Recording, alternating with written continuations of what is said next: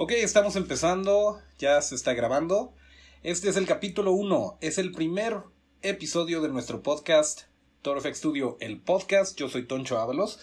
Y si nos acaban de conocer, pues bienvenidos, síganos en todas nuestras redes, estamos como arroba FX Studio, es arroba torofx-s-t-u-d-i-o. Y aquí vamos a estar platicando de una manera relajada, sin una agenda en particular, sobre cosas de cine, de entretenimiento, series, etc. Todo en torno a los efectos especiales de maquillaje. Y vamos arrancando.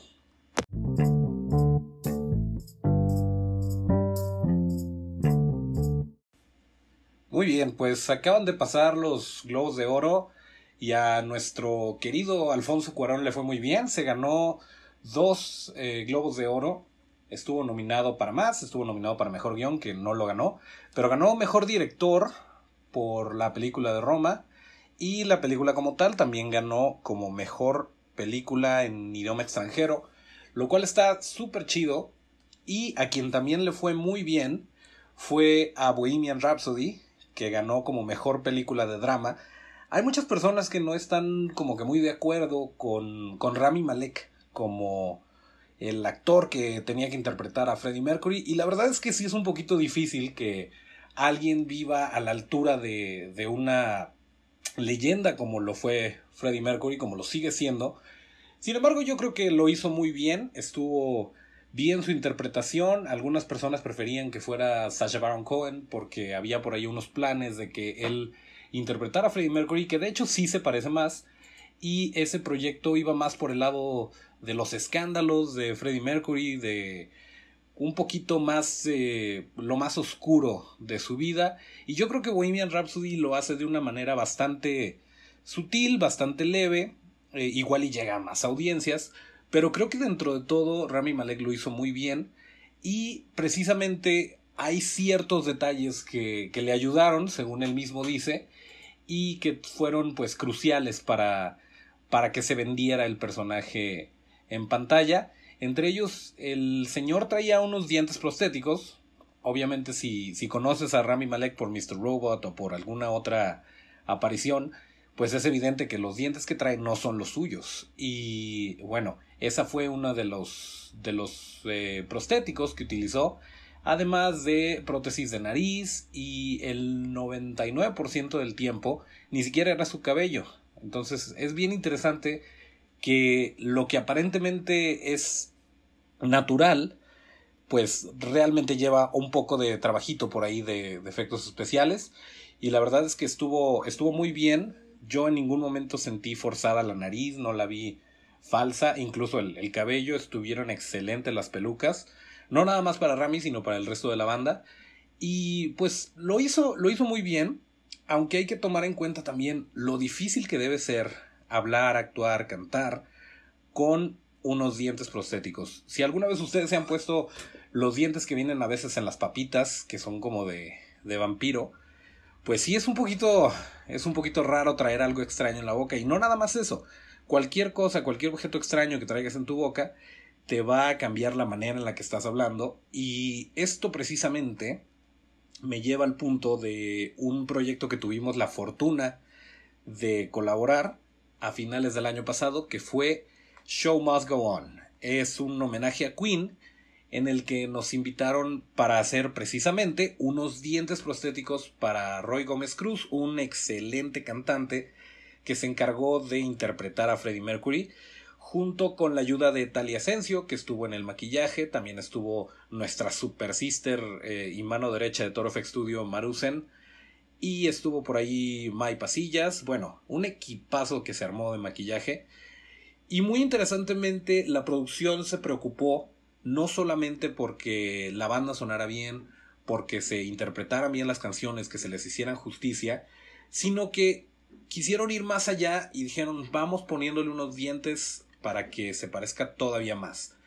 Entonces nosotros teníamos un, un reto bastante grande al tener que hacer esto, al tener que, eh, pues no solamente hacer los dientes creíbles, sino que el actor, cantante, bueno, es de todo Roy, el, el showman, los pudiera utilizar y pudiera cantar con ellos sin problema alguno, que los sintiera cómodos, que no le molestaran, etcétera.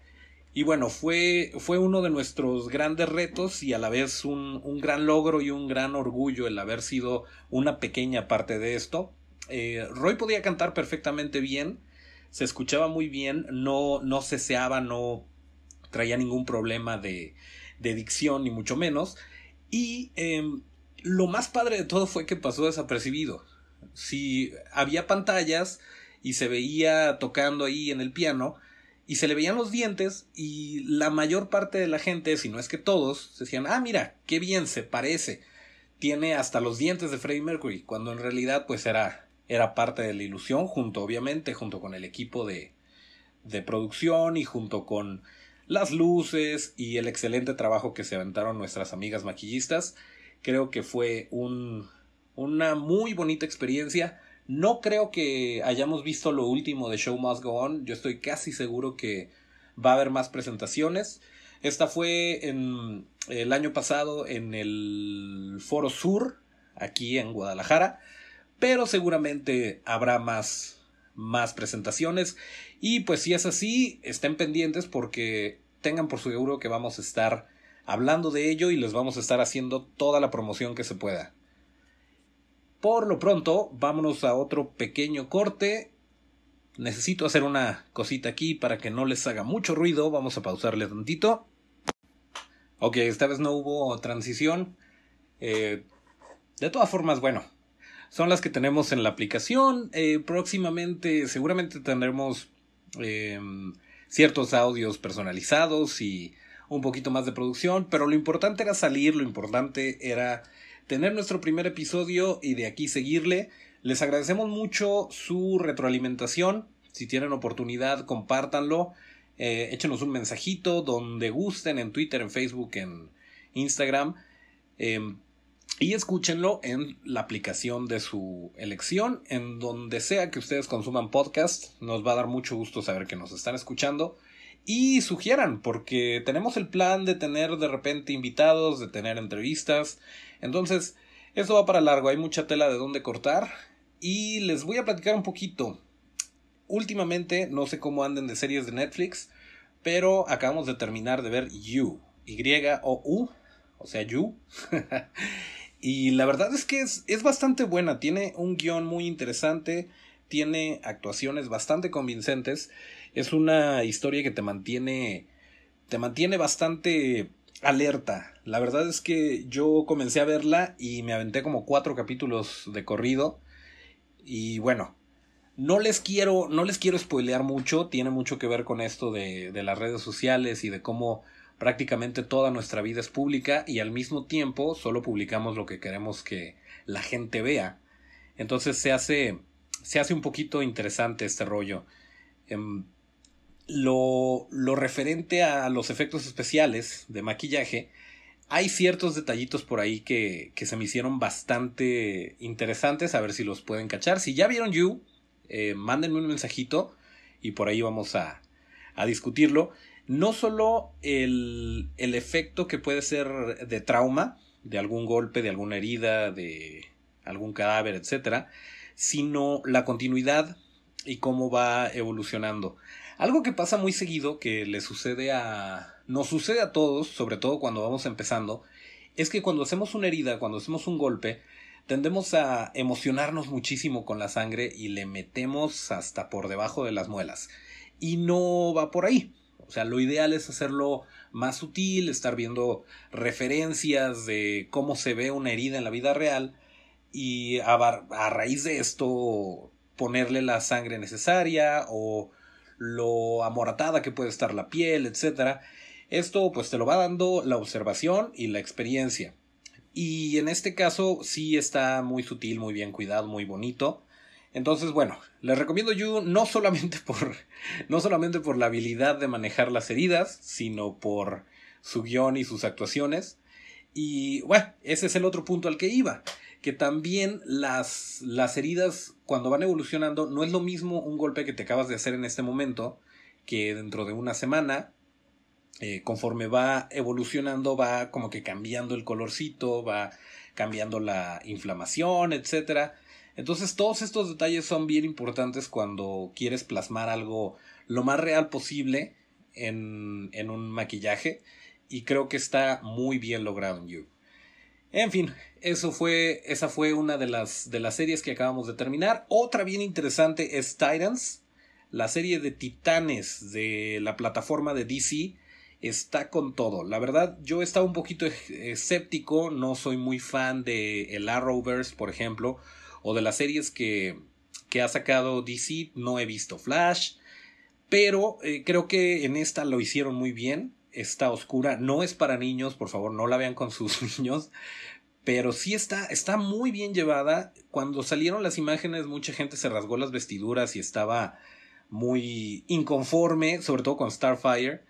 Y que Chico Bestia, que porque era asiático. A ver, Chico Bestia es un extraterrestre. Bueno, no, no es un extraterrestre. Me van a matar los fans de DC. Pero el caso es que si entras a verla o la ves más bien, no, no entras porque no es en una sala. Si tú la ves sin prejuicios, sin esperar nada a cambio, sin, sin ideas preconcebidas de lo que va a ser el producto final, creo que está bastante disfrutable. Robin está muy bien casteado, tiene este conflicto interno muy interesante como Dick Grayson y como Robin es una completa bestia, está muy muy padre. Me gustó mucho también Chico Bestia. Yo creo que mis favoritos fueron Raven y Chico Bestia, igual que en Teen Titans Go, que yo sí soy fan. Y estuvo muy bien, la verdad. Incluso Starfire, que a lo mejor no te convence su vestuario, no te convence eh, cómo, cómo, manejaron esta eh, Amazona, por falta de un mejor término. Mm, a lo mejor no te convence de vista, pero conforme la vas viendo actuar, como vas viendo cómo se manejan las situaciones, terminas por decir, ok, te la compro. Y creo que lo mismo sucede con, con el equipo como tal. Y bueno, sí vale la pena verla, sí, sí está, está bien lograda. Si a ti te gustan los superhéroes, si te gusta DC, si te gusta Teen Titans, y no eres así como que niño rata tan hater y tan mal fan, pues yo creo que sí la vas a disfrutar mucho. Hay también em, por ahí criaturillas o detallitos de maquillaje que están muy padres, muy, muy bien logrados. Hay una escena en particular donde abundan, bueno, no, no abundan, pero sí, sí hay más, más criaturas de, que de lo que estamos acostumbrados. Y está muy padre, la verdad es que sí vale mucho la pena, vale la pena verla. Así que si tienen oportunidad eh, de entrar en esta plataforma de DC, que no solamente te da las series, sino acceso a todo el contenido digital de DC Comics, además de las series y películas, etcétera, etcétera, pues échense la vuelta y me comentan qué les pareció. Y a propósito de películas que no he visto o... Pues no, no he tenido la oportunidad de verla. De hecho, voy a checar en este momento cuándo se estrena, porque creo que ni siquiera se ha estrenado en México. Y estoy hablando de la película de Vice. Vice como vice, de vicepresidente. Es una película donde estelariza Christian Bale como el vicepresidente Dick Cheney. Y de hecho se llama, aquí en México se va a llamar El vicepresidente, más allá del poder. Que es prácticamente lo mismo que... No es otra loca película de vicepresidentes, pero bueno. Se estrena el primero de febrero de 2019. Ok, ya no me siento tan culpable por, por no haber sido de los primeros en verla. Pero bueno, es la historia de Dick Cheney, quien fue el vicepresidente durante la administración de George Bush hijo. Y bueno, de entre el actor. El actor es Christian Bale, que ya sabemos es garantía de calidad. Ya nos lo demostró en una y mil películas. Todos lo amamos como Batman en la trilogía de Nolan. Y está bien interesante. Eh, Christian Bale como que es medio masoquista y le encanta someterse a este tipo de, torturas. Primero para Batman, eh, para Batman Inicia, que estaba super mamey. Después adelgazó increíblemente para el maquinista. Después se pone todavía más mamey para, para el Caballero de la Noche. Y ahora para, para Vice está gordito. Engordó muchísimo. Y además de esto le ponen unos prostéticos increíbles, súper sutiles, que le dan toda la, toda la imagen de, Dick Cheney. sin perder el hecho de, de que estés viendo en pantalla a Christian Bale. Lo digo porque, estoy, porque he visto los trailers, no, no necesariamente porque haya visto la película, pero este, este grado de eh, meticulosidad, ¿existe esa palabra? La voy a googlear, meticulosidad. Vamos a ver si existe. Sí, sí existe. Ok. Este grado de meticulosidad que se le pone al diseño de estos maquillajes es increíble. Es bien importante que no solamente sea una máscara, que no solamente se parezca, sino que se conserve la esencia del actor y que le des oportunidad al actor también de, hacer su chamba, de expresar emociones, de etcétera, etcétera. Y mientras más cosas tenga en la cara, refiriéndose a prostéticos, maquillaje, etcétera, etcétera, más difícil se le va a hacer eh, mostrar ese tipo de emociones. Entonces, es bien importante elegir dónde sí, dónde no, y al mismo tiempo conservar el hecho de, de ah, ok, es Christian Bale. Porque no se trata de una sorpresa. Por ejemplo, el, el Hellboy de Ron Perlman, y voy a hablar de Hellboy más tardecito. El Hellboy de Ron Perlman está increíble, se ve como Hellboy, pero al mismo tiempo es Ron Perlman. Es una mezcla increíble de, de diseño de criatura y a la vez conservar la esencia del actor. Y esto creo que se logra muy bien en, en Vice. En, otro, en otra instancia donde también lo pudimos haber visto es en la película de Hitchcock. No sé si recuerden, hace algunos años salió la película biográfica de Alfred Hitchcock interpretado por Sir Anthony Hopkins. Y también era, era lo mismo. Se hicieron varias pruebas y en estas se veía de repente igualito a Alfred Hitchcock, pero no se trataba de eso. Se tenía que ver también como Anthony Hopkins, también tenía que tener algo de la esencia y de la cara de Anthony Hopkins para que pudiera actuar libremente. Y también no le fue muy bien en taquilla la película, a mí se me hizo que, que él en particular, Anthony Hopkins, lo hizo muy bien y que el maquillaje estaba increíble. Y pues probablemente esperemos lo mismo en, en esta película de Vice. Que también viene una película de El Gordo y el Flaco. No sé si se acuerden. Obviamente no me tocó a mí y dudo que les haya tocado a ustedes. Pero como cultura general conocemos al Gordo y el Flaco. Y por ahí va. Creo que la película se va a llamar Stan and Ollie. Que eran los nombres de, del Gordo y el Flaco respectivamente. Stan and Ollie, así es. Y el señor va a ser el, el gordo, va a ser John C. Riley. Si tienen eh, oportunidad, búsquenlo por ahí. John C. Riley va a ser Oliver Hardy, que era el, el gordo, y trae también un trabajo increíble de maquillaje. Para que lo chequen, la película se estrena Denme un segundito para checarlo. La película se estrena el... Ya se estrenó... no, no es cierto. Se estrena el 11 de enero y hoy es 8 de enero. Por cierto, no les dije la fecha. Hoy es 8 de enero. La película se estrena el 11, que es este viernes. Se estrena Stan and Ollie. Parece que no tiene un nombre alternativo como ¿Y dónde está el gordo y el flaco 3? Así que búsquenla, Stan and Ollie. Si no conocen a John C. Riley, es la voz original en inglés de, Ralph, Ralph el, el, demoledor. Y estuvo en la película de Kong, por ejemplo, de la Kong, la isla calavera. Y bueno, tiene un. Tiene una filmografía bastante interesante. Así que si tienen oportunidad, busquen a John C. Riley si es que no lo conocen. Si ya lo conocen, pues ya saben de qué les estoy hablando.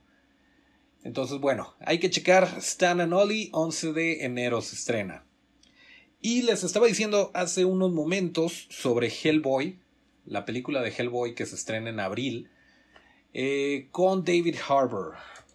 Eh, David Harbour es, si no saben quién es eh, exactamente, es el policía de Stranger Things, de la, el sheriff o en un momentito les busco.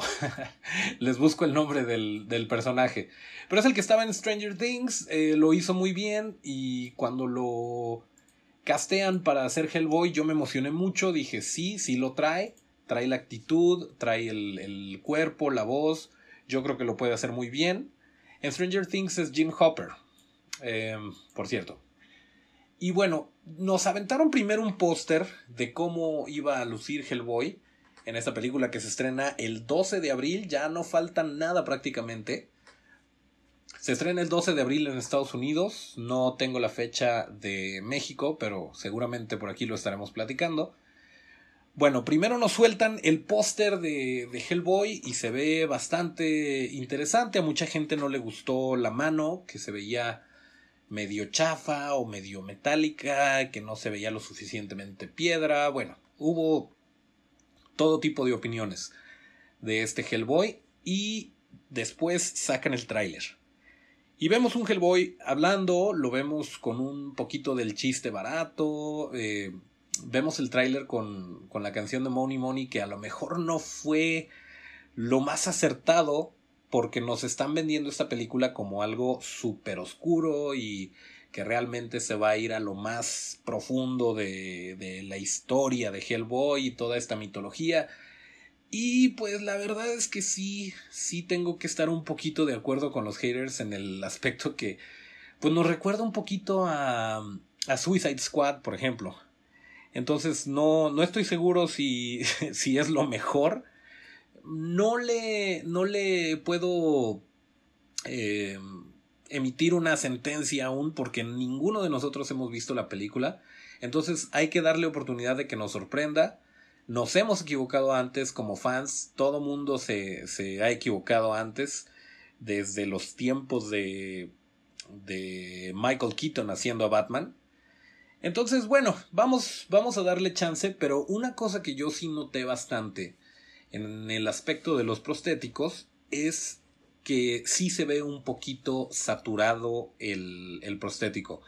Se ve padre, en mi opinión se parece demasiado a, a la versión de, de Ron Perlman de las películas de Guillermo del Toro, pero no es ese el problema, no que se parezca tanto al, al que ya conocemos, los que a lo mejor no conocen el, el cómic, a los que ya conocen a Hellboy en pantalla, pues ya estaban acostumbrados a, cierto look.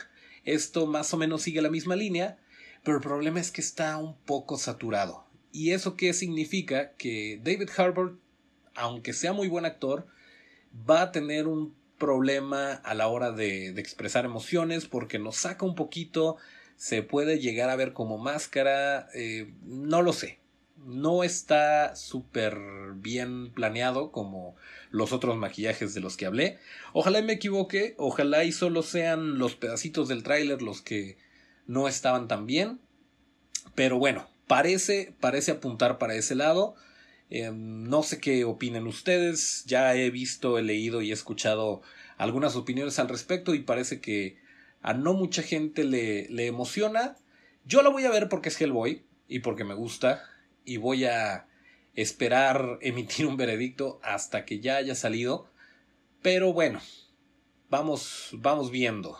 Y sí, me gustaría mucho saber qué es lo que opinan ustedes para compartir, compartir notas. Y una vez que termine, pues ya sabremos si estuvimos en lo correcto o si nos equivocamos. Que de hecho, eh, Rick Lazzarini, el, el dueño de The Character Shop, que es una es una casa de efectos especiales en, en Estados Unidos. Originalmente estuvo trabajando en unos conceptos animatrónicos para, para Hellboy, para la del toro, y desafortunadamente no, no se, no se llevaron a la pantalla. Estos conceptos y estas esculturas y esto que estaba trabajando el señor era más apegado al cómic y por lo tanto, si, te, si tú googleas un, un cómic de, de Hellboy, vas a ver que la forma de la cara, la, pues no es tan fácil de adaptar a, a una forma humana. Y originalmente se iban a ir por ese lado, lo iban a hacer como, como criatura. Y bueno, a final de cuentas terminó siendo un maquillaje que se le aplicó de una manera espectacular a Ron Perlman. Y el resto es historia, ¿no? Pero sí, sí valdría la pena analizar esa opción de, de hacerlo completamente criatura y ver, ver cómo, cómo funciona en la pantalla, ¿no? Pero bueno, esa es la nota de la película de Hellboy que se estrena en abril. Voy a checar si está el resto de las de las fechas. No, de hecho en Bélgica, por ejemplo, se estrena el 10 de abril. Por si andan en Bélgica, pues la van a poder ver antes. En Estados Unidos el 12 y no tenemos fecha para México todavía. Pero bueno, esperemos que no se tarde mucho y esperemos que la podamos ver en abril también. Y vámonos a otra pequeña pausa para poder tomar agua y que no me escuchen tomar agua. y continuamos.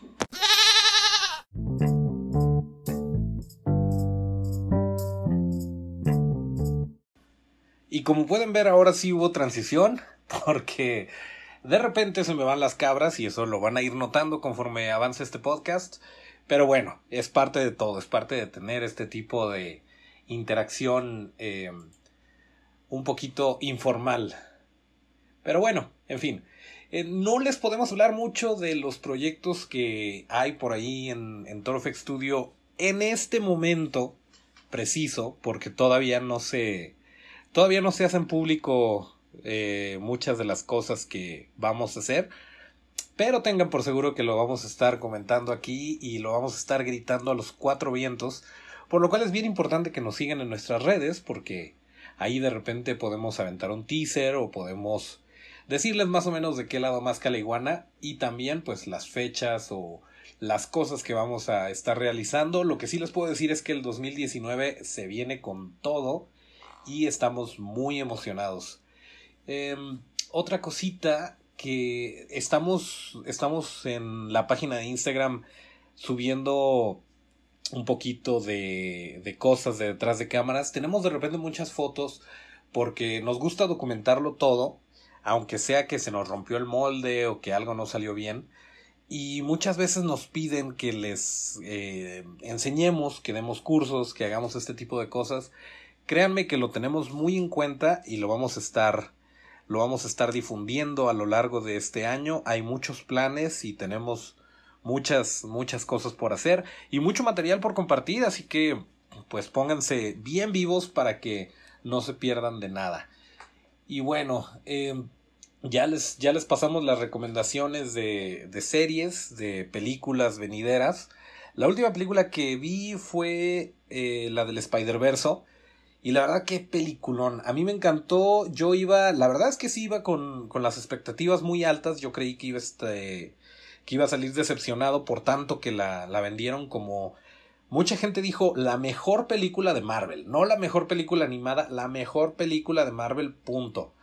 Y la verdad es que sí es muy buena. Tal vez no me pareció la mejor, pero no por mérito de la película, sino porque tengo otras que quiero más, que son más apegadas a mi corazón. Pero la verdad es que sí está, está muy padre la película, vale muchísimo la pena verla. Fui con, con Don Chito y con mi esposa y estuvo muy, muy padre. Nos la pasamos bien los tres y es para, para, esa sí es para todas las edades y creo que la podemos disfrutar aunque no seamos super fans de Hueso Colorado los que sabemos un poquito de repente sí podemos notar guiños o cosillas así que son como que bien fanservice. Pero si no sabes nada de Spider-Man y si no sabes nada de, de, los diferentes universos, si no sabes quién es Miles Morales o, o por qué Peter Parker está este, pues un poquito más veterano y gordo y fachoso, no necesitas saberlo. En ese momento te lo explican todo, lo explican de una manera súper creativa y súper divertida y, y, no, hay, no hay ningún problema. Y por cierto, eh, hay que quedarse a, las escenas postcréditos porque sí están, sí están muy padres, se van a, se van a reír mucho y, y pues nada más, nada más. Esperemos que cuando salga en Blu-ray a lo mejor tenga por ahí material adicional, valdría mucho la pena que lo checáramos. Y a propósito de Blu-ray, ya, ya hablamos de, de, cosas actuales, pero sí me gustaría recomendarles, sobre todo si están escuchando esto es porque les gusta el cine y les gustan los efectos especiales de maquillaje, o una u otra, eh, o ambas.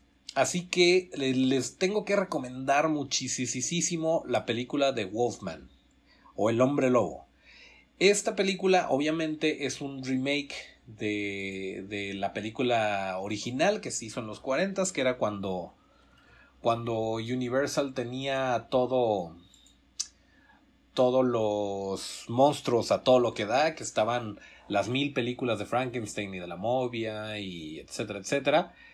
Y bueno, esta película es de 2010 no le fue tan bien a lo mejor en taquilla, pero la verdad es que sí vale muchísimo la pena, tiene, tiene cosas bastante rescatables y más si, si te gusta el trabajo de Benicio del Toro, por ejemplo, está Sir Anthony Hopkins, eh, si, si te gusta este tipo de, de onda, pues sí, la vas a disfrutar mucho. Mucha gente de repente se queja de es que no da miedo o, cosas así. Bueno, no creo que sea.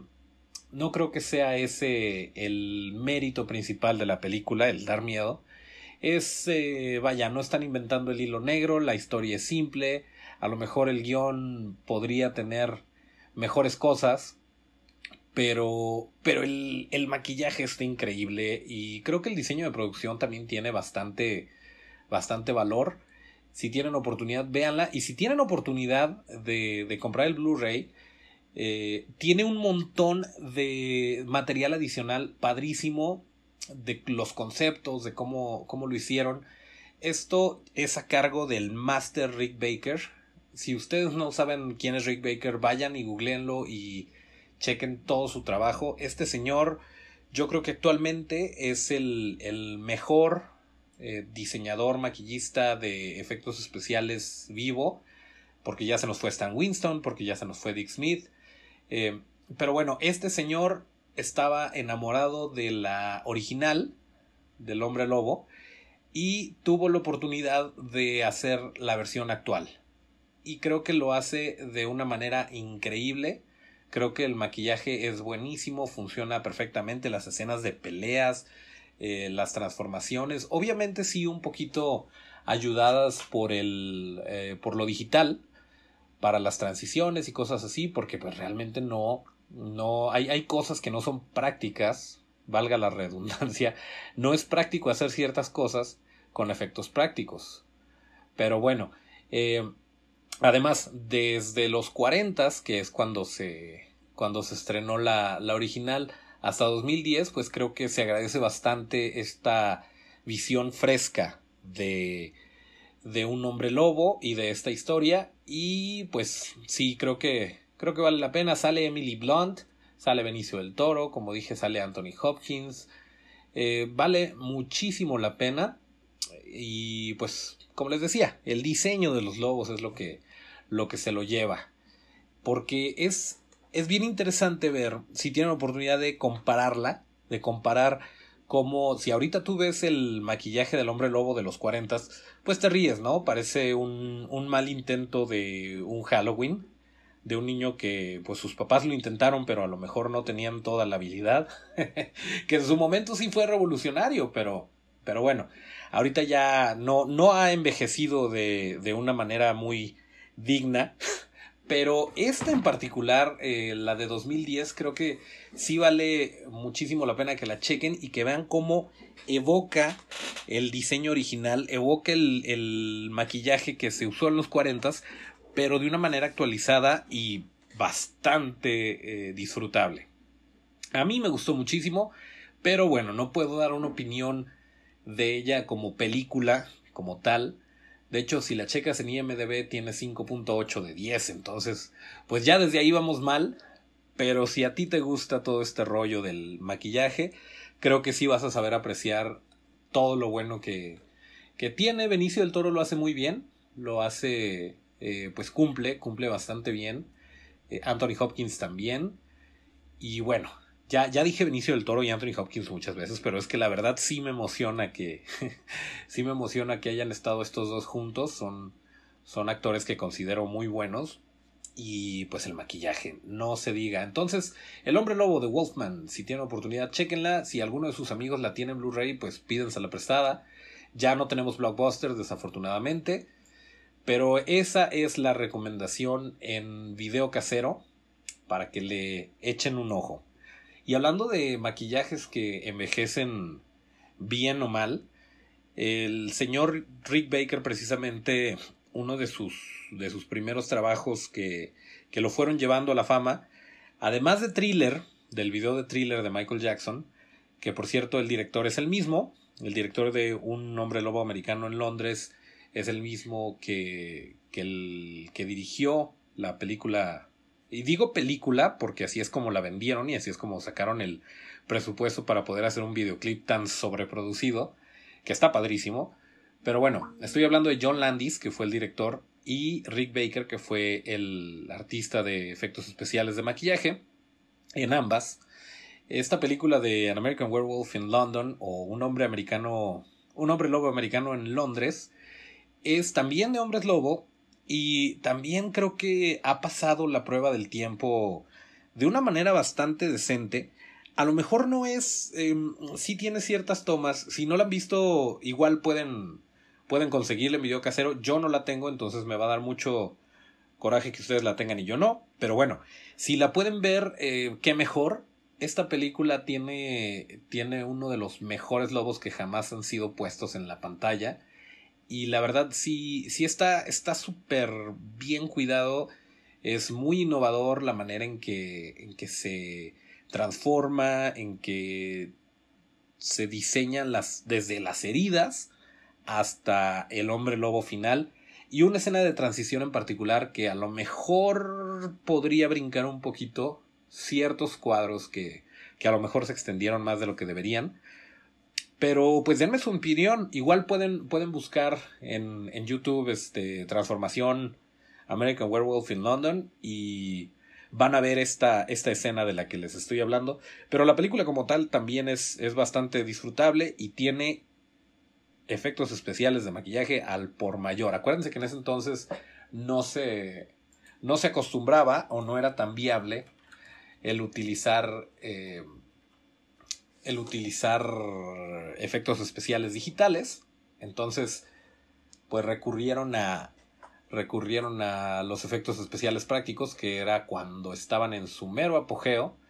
Les estoy hablando de que esta película es de 1981. Y en los ochentas, pues, había de todo, de todo tipo de, efectos especiales prácticos. Desde Alien, desde los setentas, finales de los setentas, hasta las de Terminator, eh, Gremlins, bueno, todas, Depredador, todas mis favoritas, estuvieron en, en, esa, en, en, esos pedacitos de década, yo creo que desde el setenta y muchos hasta el ochenta y pocos, fue cuando, cuando tuvieron su mero auge. Pero bueno, si tienen oportunidad, chequenla, está padrísima también. Y si no, pues háganme caso y chequen la de Wolfman, que también está muy, muy chida. Y curiosamente a, a Rick Baker le, le, dijo John Landis, y tuvo creo que voz de profeta, le dijo que cuando estaban grabando la, el video de thriller, le dijo, ¿te das cuenta que no importa lo que hagas en tu carrera, siempre vas a ser conocido como el que hizo thriller? Y pues sí, o sea, realmente si, si alguien no está muy clavado en este rollo de, de los efectos especiales y le hablas de Rick Baker, ¿quién es Rick Baker? Ah, pues hizo thriller. Ah, ok. Y ya inmediatamente saben. Aunque el señor tiene una filmografía impresionante. No nada más fue. Nada más fue thriller y un hombre americano en un hombre lobo americano en Londres, sino último, de, lo, de lo último que hizo, por ejemplo, fue El Grinch. El Grinch de, de Jim Carrey fue yo creo que el último gran proyecto que tuvo antes de cerrar su estudio. Y pues imagínense, estuvo, estuvo trabajando en el Grinch con toda la gente, o sea, todos los Jubians, todos, todos los personajes absolutamente tenían que estar caracterizados, además del personaje titular, que era el Grinch, tenía, necesitaba un crew enorme y necesitaba un estudio enorme pero desafortunadamente pues esos proyectos iban a la baja y cada vez se utilizaba menos el, maquillaje y el efecto práctico, favoreciendo un poco más lo digital y bueno, esto lo llevó a, cerrar su, estudio. También Men in Black, eh, también estuvo en, Hombres de Negro haciendo los extraterrestres y pues todas esas criaturas. Y pues también esos, esos proyectos como que ya iban a la baja. Esto no quiere decir que el señor se haya detenido, de hecho en su Instagram siempre está, está subiendo cosas, hace cosas increíbles con, con los maquillajes de Halloween de sus hijas y la verdad no se podría esperar menos. Yo haría lo mismo, yo intento hacer lo mismo, intento sobreproducir un poquito a, a mi familia cuando se trata de Halloween.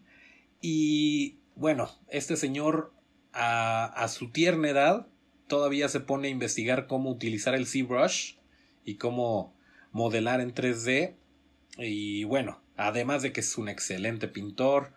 Bueno, hace, hace de todo el señor Rick Baker y no está perdido en lo absoluto.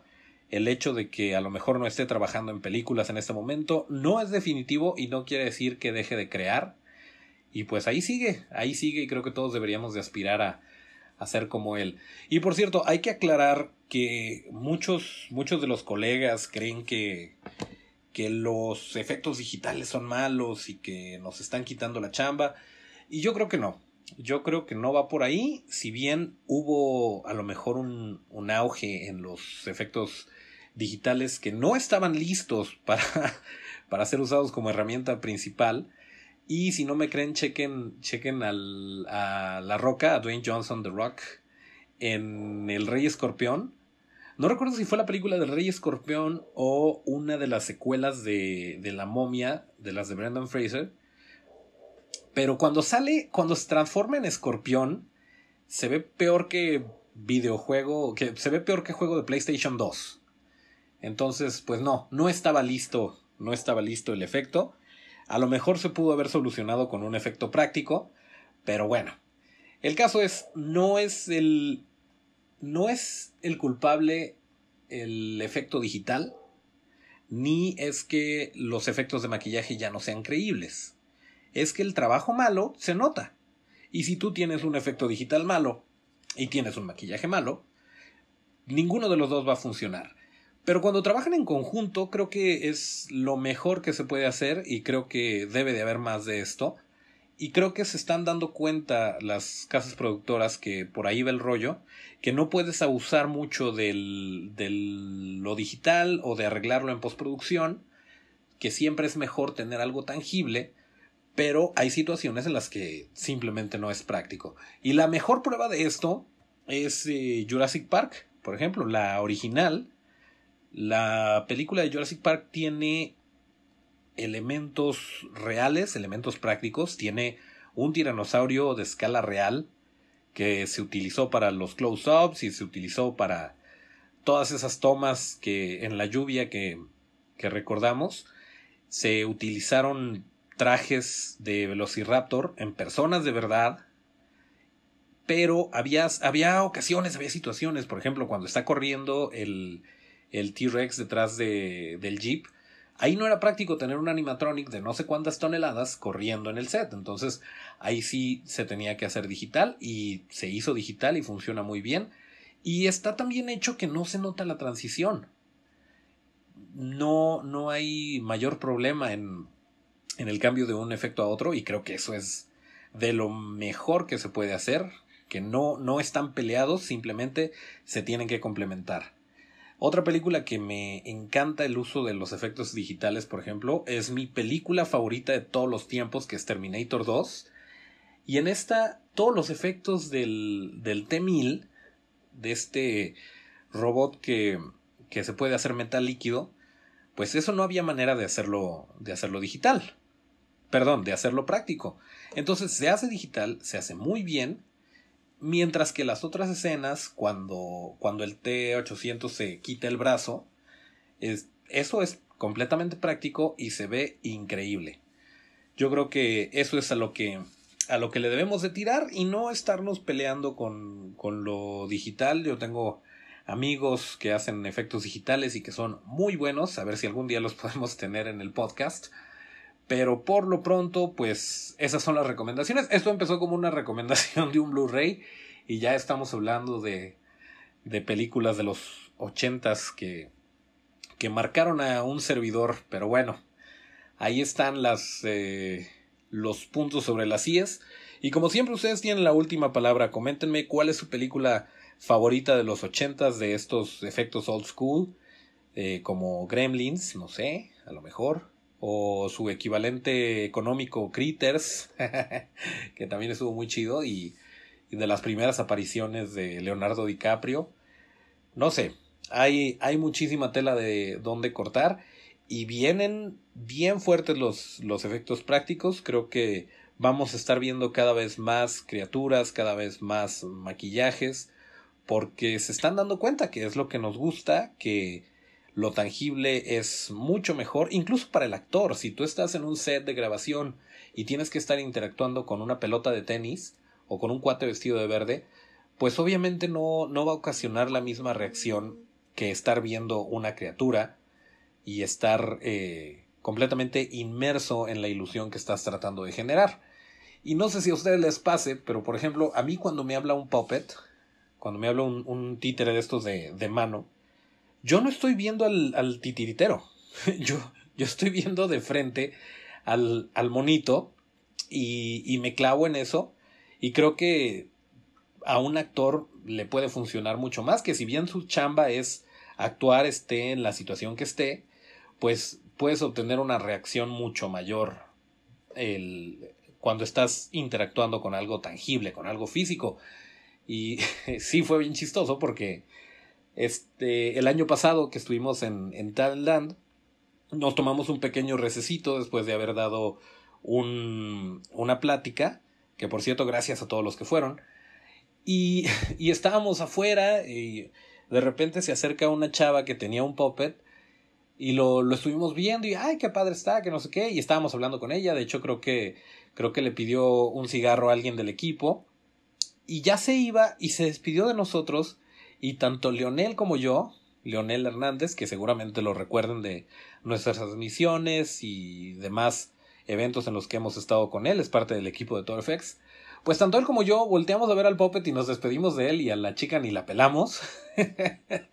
Porque pues este tipo de cosas pasan y está, está padrísimo el, el poderte eh, engañar de esa manera y, y creerte subconscientemente que estás interactuando con ese personaje. Creo que es... Creo que logra su cometido. Cuando logras hacer esto, creo que se cumplió, se cumplió la meta. Y bueno, vámonos a otra pequeñita pausa y yo creo que ya estamos por despedir este primer episodio. Pues muy bien, llegamos al final de este primer episodio de Toro FX Studio, el podcast. Muchas gracias por estarnos escuchando en cualquier plataforma que prefieran ustedes para consumir podcast. Recuerden que nuestras redes son arroba torofxstudio, arroba torofxstudio este fue el capítulo del 8 de enero de 2019. Yo soy Toncho Ábalos, mis redes son arroba Toncho Ábalos con T. Y nos vemos hasta el próximo llamado.